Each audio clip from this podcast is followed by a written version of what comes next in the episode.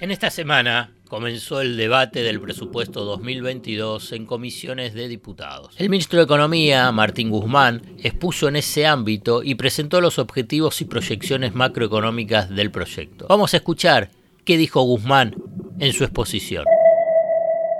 Este es un proyecto de ley que, que le da continuidad a la visión que desde el Gobierno Nacional planteamos para propiciar una doble recuperación de lo que fue una doble crisis económica, la, la, crisis económica que comienza en el año 2018 y luego la crisis sanitaria que se desata en marzo del año 2020, eh, que apunta no solamente a la continuidad de la recuperación en el corto plazo, sino a continuar sentando condiciones para que el crecimiento económico y el desarrollo económico de la Argentina se pueda sostener en eh, plazos más largos. En otros ojos, vamos a utilizar como excusa este proyecto, o sea, el presupuesto 2022, para analizar una cuestión fundamental en la cual se inscribe un presupuesto, para entender qué viabilidad de cumplimiento tienen sus objetivos. Se trata del concepto ciclo económico. ¿Cómo saber si la información económica te oculta lo importante? ¿Qué es lo relevante y qué, es lo accesorio? ¿Qué hay debajo de una superficie en la que solo se ven dudas, miedos e incertidumbres? El desafío es entender para no confundir, descubrir para no engañar. En definitiva, mirar de otra manera lo importante de cada día, acerca de lo que sucede en el fascinante mundo de la economía política. La invitación es que te arrojes sin prejuicios a escuchar otros ojos, otros ojos, otros ojos. Puede ser que así la venda que oscurece se empiece a aflojar. Los ciclos económicos existen y la habilidad de la gestión económica es reforzar la tendencia ascendente y morigerar la descendente. Es evidente que la economía argentina hoy ingresó en una fase ascendente del ciclo económico. No entender ignorar ese cambio de tendencia, pese a que persiste un contexto sociolaboral con indicadores todavía negativos y un cuadro geopolítico internacional bastante complejo, tiene elevadas chances de llegar a un lugar que economistas mediáticos conocen bastante, colisionar los deseos con la realidad. La mejora relativa del cuadro productivo no significa que no existan enormes desafíos económicos y que equivocar la política económica, o sea, transitar el sendero del ajuste económico, puede provocar la alteración de este empuje inicial que hoy existe. En la economía existen ciclos económicos y desconocerlos, vuelvo a repetirte, implica no entender cómo funciona la economía. Explicación de qué es un ciclo económico. ¿Alguna vez se preguntaron por qué la economía no crece de una manera uniforme ni regular? ¿Por qué un país puede tener varios años de crecimiento y de repente esto termina? Para dar respuestas a estas preguntas debemos entender los ciclos económicos. Pero, ¿qué son los ciclos económicos?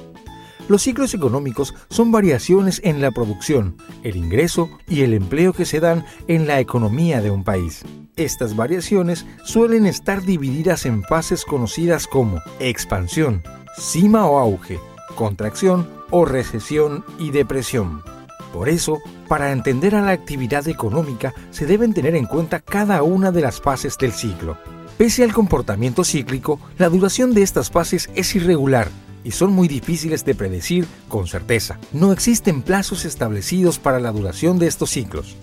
Pueden ser cortos periodos, como así pasar años en una misma situación. Depende de cuán ágil sean las políticas implementadas para sobrellevar los ajustes que se deben producir a cada momento. Algunos analistas señalan el punto de partida del último ciclo negativo en el 2011. Ese año sería, según ellos, el inicio de una larga crisis. Pero, en realidad, fue el periodo político que comenzó en diciembre de 2015, que aplicó una fuerte devaluación y tarifazos que provocó la caída de la economía, comenzando el ciclo económico negativo. El 2017 fue un breve respiro en esa tendencia porque el gobierno de Macri hizo lo contrario del manual del ajuste recesivo, con el objetivo electoral de ese año, para luego del triunfo retomar el sendero de la crisis, que implicó un bienio de caída del producto. El objetivo del gobierno de Alberto Fernández era alterar la dirección del ciclo negativo, revirtiendo la lógica del ajuste con el impulso de la demanda interna pero irrumpió la pandemia para restaurar el ciclo descendente hasta hundirlo en la fase de la depresión, que es lo que pasó con la fuerte caída de la economía y del empleo en el 2021. Entender el concepto de ciclo y de políticas anticíclicas colabora en no repetir la necesidad del ajuste. Vale el siguiente antecedente. La recuperación sostenida de la economía luego de la debacle por el estallido de la convertibilidad del 2001-2002, que se están cumpliendo 20 años del estallido de ese diciembre trágico del 2001, no estuvo motorizada por los superávit gemelos, los llamados superávit fiscal y comercial. Es un aspecto esencialmente importante precisarlo para no tropezar en diagnósticos cerrados acerca del actual sendero económico. La economía comenzó a rebotar en el 2002 y a partir del 2003 emprendió una recuperación sostenida creciendo a lo que se denominaba tasas chinas, 8, 9, 10% anual. Si en lugar de Néstor Kirchner hubiera estado un presidente conservador, incluso con Roberto Labaña como ministro de Economía, que salió en su momento del gobierno porque quería limitar las políticas de fomentos de demanda, aumentando tarifas y recortando el gasto público, esa fase ascendente del ciclo económico se habría interrumpido. El periodista y economista Claudio Escaleta explicó en forma muy clara ese momento político y lo explicó en el libro La recaída liberal. En forma sintética, Escaleta postula que la clave de la fuerte recuperación de la economía con Kirchner no fue la baña, quien ni consiguió ni determinó las condiciones iniciales de la expansión del ciclo. O sea, no fueron los superávit gemelos los impulsores del ciclo ascendente, sino que los superávit gemelos fueron efectos de esa etapa, o sea, de ese fuerte crecimiento a tasas chinas. Escaleta señala que el aspecto que definió la tendencia del ciclo fue la decisión política de expandir la demanda en un contexto externo e interno favorable, o sea, en el 2003, que posibilitó a partir de ahí varios años de fuerte crecimiento hasta que apareció la restricción externa, que es la determinante central de las fases del ciclo económico local. El presupuesto 2022 deja al descubierto que va a haber mayor disponibilidad de recursos públicos para impulsar y sostener la actual fase de alza del ciclo económico. La renegociación de la deuda con el sector privado brindó ese marco y la que se va a definir con el FMI